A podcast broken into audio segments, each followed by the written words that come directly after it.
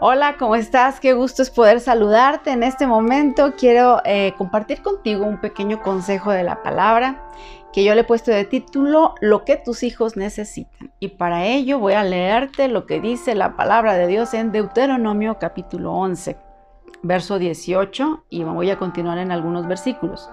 Dice, por lo tanto, comprométete de todo tu corazón a cumplir estas palabras que te doy átalas a tus manos y llévalas sobre la frente para recordarlas. Enséñalas a tus hijos, habla de ellas en tus conversaciones cuando estés en tu casa y cuando vayas por el camino, cuando te acuestes y cuando te levantes, escríbelas en los marcos de la entrada de tu casa y sobre las puertas de la ciudad. Qué interesante palabra, porque en realidad todo lo que hacemos como papás, como papá, como mamá, todo lo que hacemos enseña, ya sea para bien o para mal.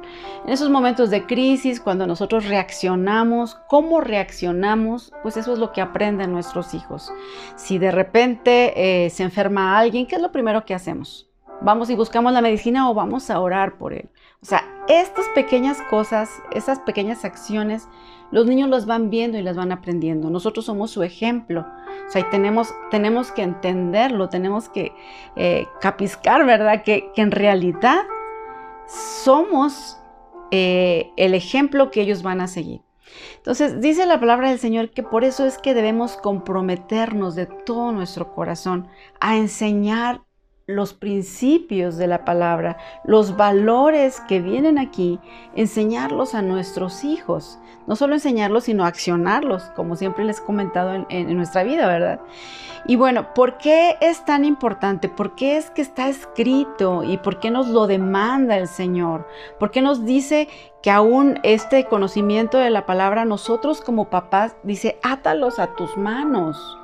Átalos, porque, y nos habla también acerca de que eh, debemos tenerlas en nuestra frente para recordarlas. Nosotros como papás tenemos que leer la palabra, tenemos que traerla aquí en las manos, en la frente, para poder enseñarla a nuestras generaciones. Es una gran responsabilidad que como papá y como mamá tenemos de que las nuevas generaciones conozcan de Dios, que no se olviden, porque ¿qué es lo que pasa en la actualidad? Muchos jóvenes ya no creen en Dios, no saben quién es, no saben qué es lo que hizo, porque hemos fallado como padres, no les hemos enseñado, no les hemos transmitido pues estas bendiciones que Él nos ha regalado.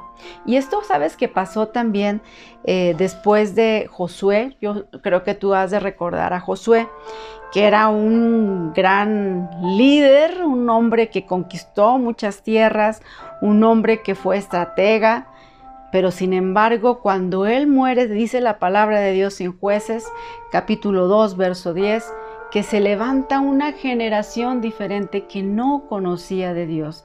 Ahí se ve que no hubo ese fruto que se esperaba. Y es lo que pasa en la actualidad. Muchos jóvenes no conocen, no saben quién es Dios, porque nosotros como papás tal vez también no lo sabíamos, no nos lo enseñaron, y así se fue reproduciendo y de una forma u otra Muchos, pero muchos de los jóvenes ya no creen en Dios, no saben lo que viene en la palabra, no conocen los valores de vida. Entonces, por eso es importante y por eso Dios nos dice, comprométanse papás, comprométete mamá eh, a cumplir esto con todo tu corazón, comprométete con tu corazón de que vas a enseñarlo, de que estas palabras que te enseño hoy, ¿verdad? Todos estos estatutos, tú se los puedas enseñar a tus hijos. Y es algo muy práctico, porque a veces me han dicho eh, algunas mamás que, o papás también, que es muy complicado el poder tener un devocional con los hijos, porque pues ya lo sientan y no quieren estar ahí, ya se paran, están desesperados y que, en fin, no, no, no, no se están quietos. Pero es que muchas veces nosotros somos como que muy esquemáticos y queremos las cosas como muy, eh, con mucha solemnidad y la vida cristiana es más práctica y te lo digo porque la palabra de Dios nos lo dice. Dice, enséñalas a tus hijos, habla de ellas en tus conversaciones, cuando estés en tu casa y cuando vayas por el camino. O sea, no es así como que un rito, sino que es algo que es tan práctico que lo puedes hacer en tu casa en algún momento, en una situación especial, cuando esté el niño tal vez enfermo, darle esa fe de que vas a orar y vas a pedirle a Dios por él, que estás haciéndolo. Eh, aún, dice, en el camino, o sea, cuando vas a la mejor a, llevar a, tus hijos con sus primos, aprovecha todo instante, cualquier situación, a lo mejor están en la noche, ven las estrellas y puedes platicarles cómo es que Dios creó las estrellas, cómo vio que era bueno. Y así cada, cada parte de la palabra poder transferírselas a nuestros hijos. No basta con que nosotros las tengamos aquí, no basta con que tú ya tengas una experiencia con Dios y digas, ay, pues ya, ¿verdad? Eh, ellos lo van a tener por osmosis. O sea, no, es necesario que nosotros como papás pues podamos expresárselos, podamos instruirlos o sea, esto es importante. Y fíjate lo que sigue diciendo ahí, pues no solamente en tu casa ni cuando vas en el camino, ¿verdad? Que sigas, que, enseñes, sino que también cuando te acuestes y cuando te levantes. O sea, que es en todo tiempo. Cuando te levantas, ¿qué es lo primero que haces? ¿Qué es lo que ellos ven? Tus hijos ven que tú haces, que vas y te arrodillas y empiezas a clamar a Dios por ellos, o ven que vas directamente a hacer eh, alguna cosa, a lavarte los dientes o a lavarte la cara y, ya te pierdes haciendo el desayuno y ya hiciste mil cosas y al último se te olvidó orar. Bueno, pues eso lo ven los hijos. Y cuando dice que al acostarse, ¿qué quiere decir? Bueno, que aún cuando están nuestros niños a lo mejor más pequeños, sería muy, muy bueno que tú le pudieras ir y contar una historia de la Biblia, que tú ya la sepas y se la puedas decir de manera creativa a tus hijos, que ellos puedan emocionarse y que incluso no quieran acostarse si tú no les cuentas una historia bíblica. ¿Te fijas cómo es tan práctica la palabra del Señor? ¿Cómo es tan eh, ligera? O sea, no, no es una carga que tú tengas que hacer todo un sermón para que te escuchen. No, es práctico. Es así dice, dice la palabra del Señor. Ahí en tus paredes pones sus cuadros con la palabra de Dios, ¿verdad? Bueno, pues también invéntate algo con los hijos, que pues va a haber chicos ahorita que no tienen clases presenciales, van a hacer una maqueta o van a hacer un cuadro, eh, puedes ponerlos a dibujar donde pongan un versículo bíblico y lo peguen en las paredes, como dice aquí, ¿verdad? Este, en la entrada de tu casa, sobre las puertas y todo esto enseña a tus hijos.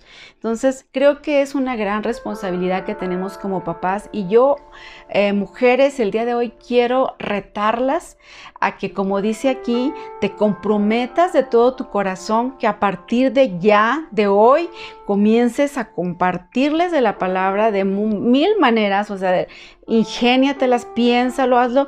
Eh, totalmente así ya designado, decir, ah, lo voy a hacer de esta manera y hazlo, practícalo con tus hijos, porque la palabra del Señor nos dice que debemos instruirlos y nosotros vamos a ser los responsables. Está bien que vayas a la iglesia y si no estás yendo, bueno, pues eh, cuando ya, si tu iglesia está cerrada, bueno, cuando ya abran las puertas, yo te invito a que sí vayas, porque aún ahí pues están las maestras de escuela dominical y pues ellas pueden reafirmar los conocimientos que tú ya le has dado a tus hijos, porque la responsabilidad es de nosotros como papás. No se los vamos a dejar todo a, a la iglesia, ¿verdad? Pero también hasta al faltar a la iglesia, eso enseña a tus hijos. Yo conozco mamás que no van a la iglesia, porque que su hija está chiquita, su hijo está chiquito, que no puede con él, con eso qué, o cualquier pretexto. Eso estás enseñando a tus hijos. Si tú no vas a la iglesia por cualquier situacióncita, ellos se van a dar cuenta que, que, que eres movido fácilmente, que, que, hay cosas más importantes como cuidar a lo mejor a tu bebé o qué sé yo. Yo, yo recuerdo que de verdad nosotros nunca faltábamos a la iglesia, aún a las reuniones de oración nos íbamos a las 6 de la mañana con los bebés, el bebé en brazos y el otro caminando chiquito, o sea, nos los llevábamos y eso es lo que aprendieron mis hijos, a estar y que no había pretexto. O sea, yo estaba en la iglesia y estábamos en la iglesia ahí. Y bueno, eso es lo que nosotros tenemos que enseñarles a, a nuestros hijos, ¿verdad? Porque hay promesa. Dice la palabra del Señor ahí en el 21, termino con esto, dice, para que mientras el cielo esté sobre la tierra, tú y tus hijos prosperen en la tierra que el Señor juró dar a tus antepasados. O sea, hay una promesa. Si tú enseñas a tus hijos de la palabra del Señor, dice aquí que tú y tus hijos van a prosperar. Entonces, si tú quieres tener tranquilidad de que tus hijos van a ser afianzados, afirmados en Dios, pues comienza a sembrar desde ahora. No te esperes a que ya sean unos adolescentes y ahora si quieras mandarlos a la iglesia y ya no van a, ya no van a querer. Es cuando están pequeños. Y si aún ya los tienes grandes, de todos modos, sigue intentándolo. Sigue intentando compartir de la palabra, sigue intentando sembrar tu fe en la vida de tus hijos, de tus sobrinos, de tus nietos, de tus vecinos, de quien tú puedas, haz la obra ahí donde estás, mujer. Entonces, Dios te bendiga, espero que haya sido de bendición y que puedas ah, hacer esto más práctico y que empieces a compartirlo con tus generaciones, porque esa es la encomienda que Dios nos da, que nosotros somos aquellos que vamos a transmitir su palabra a generaciones y a generaciones. Y tus hijos enseñan a sus hijos, etc. Entonces Dios te bendiga y espero que pueda verte a la próxima.